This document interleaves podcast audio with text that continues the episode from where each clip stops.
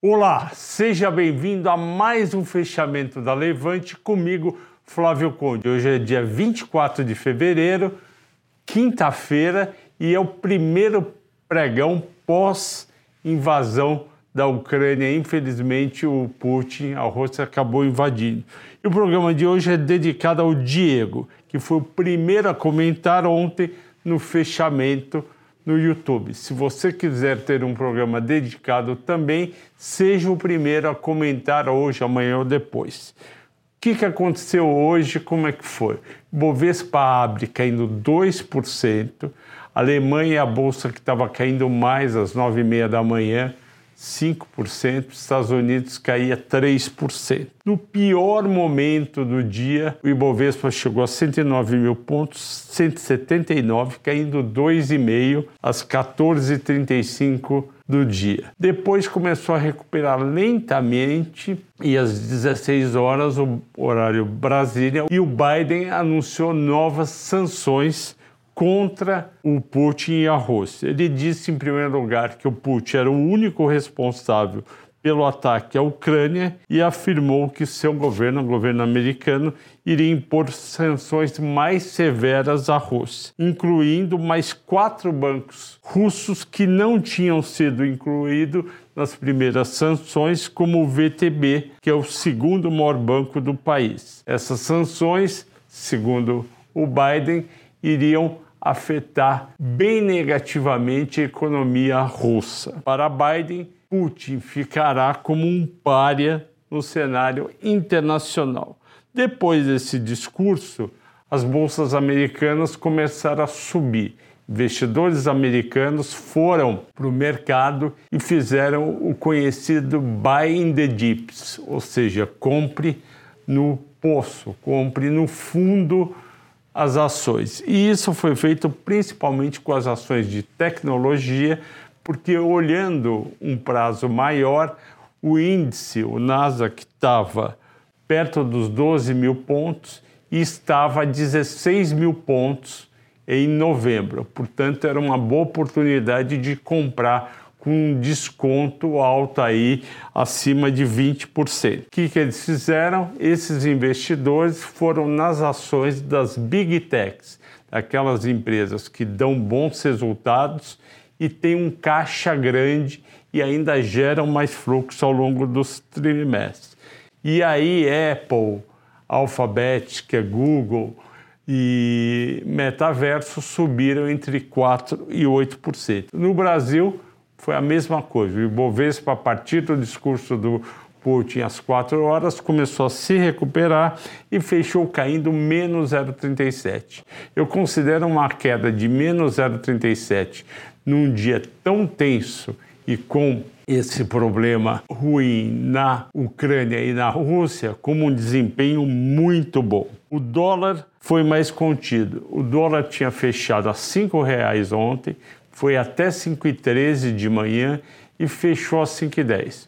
Um dos motivos para a gente entender por que, que o Brasil está sofrendo menos do que em crises passadas é porque os analistas estão considerando que as commodities, minério, petróleo e alimentos, podem subir nesse período de guerra. E que, que o Brasil é? Um exportador de commodities menos, ele exporta muito pouco de petróleo, mas como a gente sabe, exporta muito minério, aço, papel e celulose e, obviamente, todas as commodities agrícolas. Vamos agora aos destaques. O destaque de baixa foi a Qualicorp com menos 14.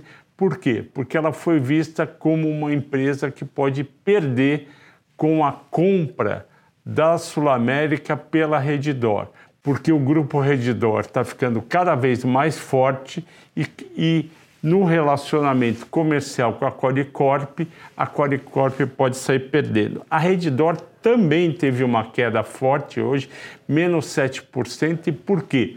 Porque ontem subiu 8% e hoje, com mais calma, alguns investidores acharam que teria pago muito pela Sul América, pagou um prêmio de quase 50%. A Sul América estava 10 bilhões e 200 antes de ter o bid da Redditor e a Sul América está indo para dentro da Redditor por 15 bilhões. Destaques de alta: Sul América tinha subido 25% ontem e hoje subiu mais 15%. E por quê? Exatamente por isso que eu falei agora há pouco. No contrato de acionado acordo de, de fusão entre as duas, as ações da Sul América vão ser avaliadas por 50% em relação ao fechamento do dia 22, um dia antes de ter do pregão de ter a proposta ou ter firmado o acordo.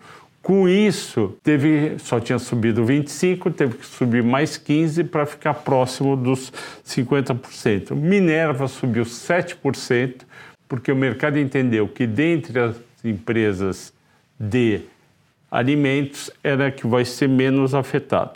A Local Web subiu 5%, por quê? Porque ela segue sempre o Nasdaq. O Nasdaq cai 5, ela cai 3, 4, o Nasdaq sobe 5, ela sobe 3, 4. Raia Drogasil subiu quase 4%, 3,9% e ontem tinha caído bem e, na minha opinião, caiu injustamente.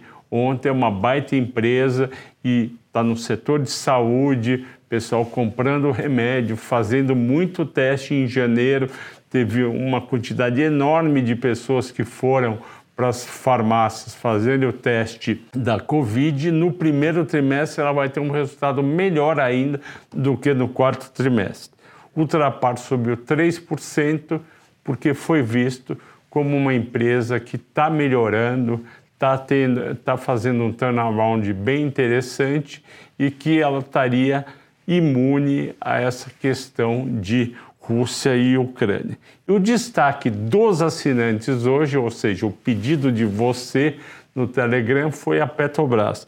A Petrobras caiu 2,3% e eu achei uma injustiça. Vamos lá entender. A Petrobras soltou um resultado muito bom.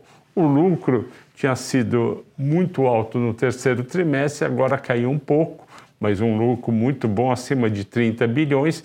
E o mais importante da Petrobras é que ela anunciou um dividendo de quase R$ reais.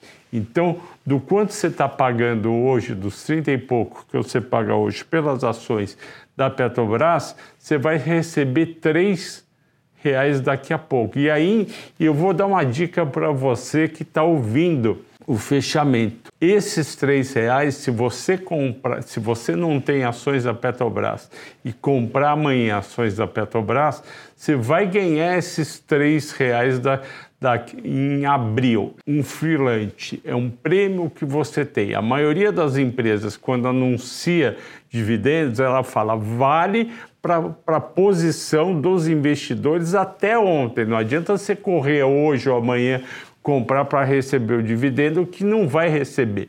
Tem uma data, data de corte.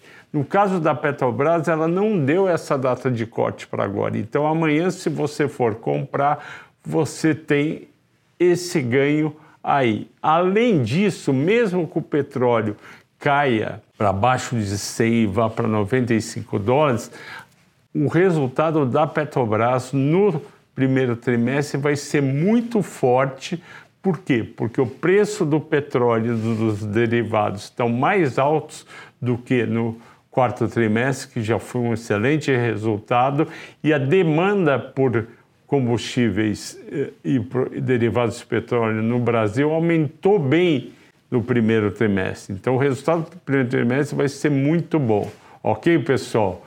Bom descanso a todos, boa noite, até amanhã e vamos torcer aí para a guerra, para a invasão ser, ser menos sanguenta e a gente acordar com melhores notícias amanhã. Ok? Até amanhã, obrigado.